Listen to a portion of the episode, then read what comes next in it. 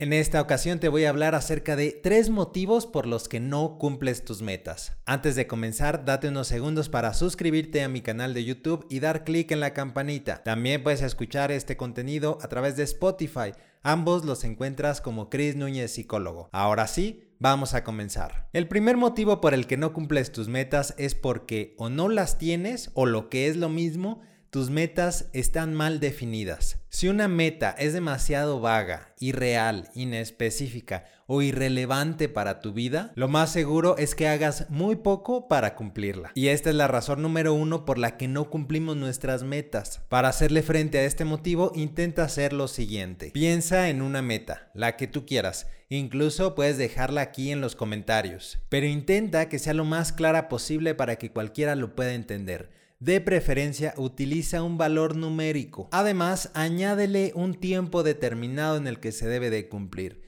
Mientras más corto es mejor. También agrégale qué porcentaje del cumplimiento de esa meta depende de ti. Esto porque a veces confundimos nuestras metas con acciones que otros deben de llevar a cabo. Si consideras que tienes poco control sobre el cumplimiento de una meta, entonces es mejor que la cambies. Una vez que has escrito tu meta, entonces te pido que consideres el siguiente factor.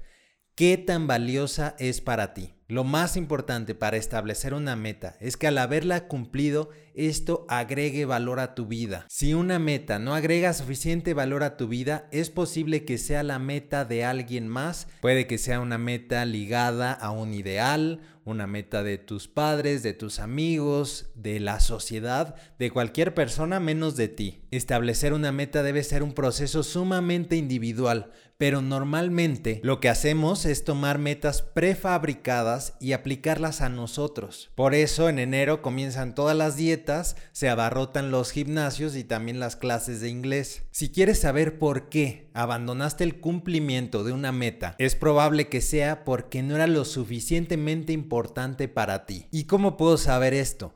¿Cómo puedo saber si una meta es mía? o es impuesta por alguien más o por algún ideal? Pues sencillo, pregúntate a ti mismo, ¿para qué quiero cumplir esta meta? O mejor aún, ¿qué sería diferente hoy en mi vida si ya la hubiera cumplido? Si tiene respuesta a esa pregunta es porque es una meta valiosa y relevante. Si no la tienes o te cuesta trabajo responder a esta pregunta, mejor vuelve a evaluar tu meta. Motivo número 2. No cumples tus metas porque tienes falsas expectativas acerca del cumplimiento de ellas. A veces creemos que al cumplir una meta en automático vamos a ser felices y exitosos. Esto es un mito y quiero hablar de ello por separado. Si cuando te preguntaste ¿para qué quiero cumplir esta meta? La respuesta fue para ser feliz, entonces estás cayendo en un engaño de la mercadotecnia actual. Te dicen, si logras esto u obtienes aquello, entonces vas a ser casi tan feliz como el anunciante. Pero el único feliz cuando logras esto consigues aquello es aquel que te lo vendió. La felicidad no es un estado perpetuo que te mantenga y dure durante días o meses. Es una emoción y como tal dura muy poco. De rato se te pasa y necesitas la próxima dosis. Por otro lado, tenemos la idea de que una persona de éxito es aquella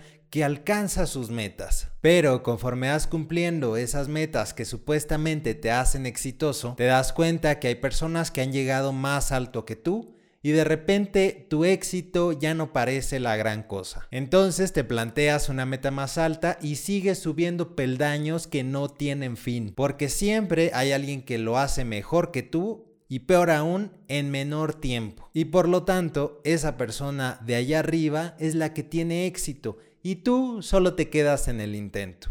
Motivo número 3. No cumples tus metas porque no las necesitas. Esta es la verdadera idea que quiero transmitir a través de este video. Si te quedas con algo, que sea con esto.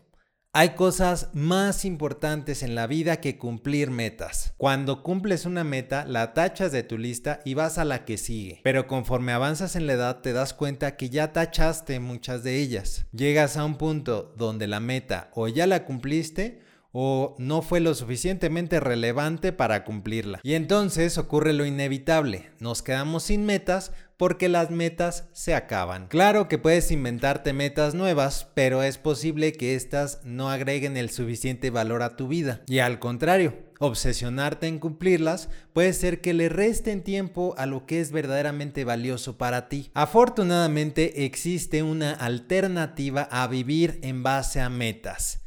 Vivir tus valores. Un valor es una guía que te dice qué es lo más importante en tu vida. Por ejemplo, la familia, la amistad, tu comunidad, la generosidad, la honestidad, etcétera, etcétera. Los valores no son cosas abstractas, sino acciones que hacemos cada día. Cuando le das un beso a tu pareja, cuando recoges una basura que no era tuya, cuando le cedes tu lugar para que alguien más se siente, entonces estás viviendo tus valores. Los valores nunca los puedes tachar de tu lista. Nunca eres la mejor pareja, el mejor amigo, el más responsable.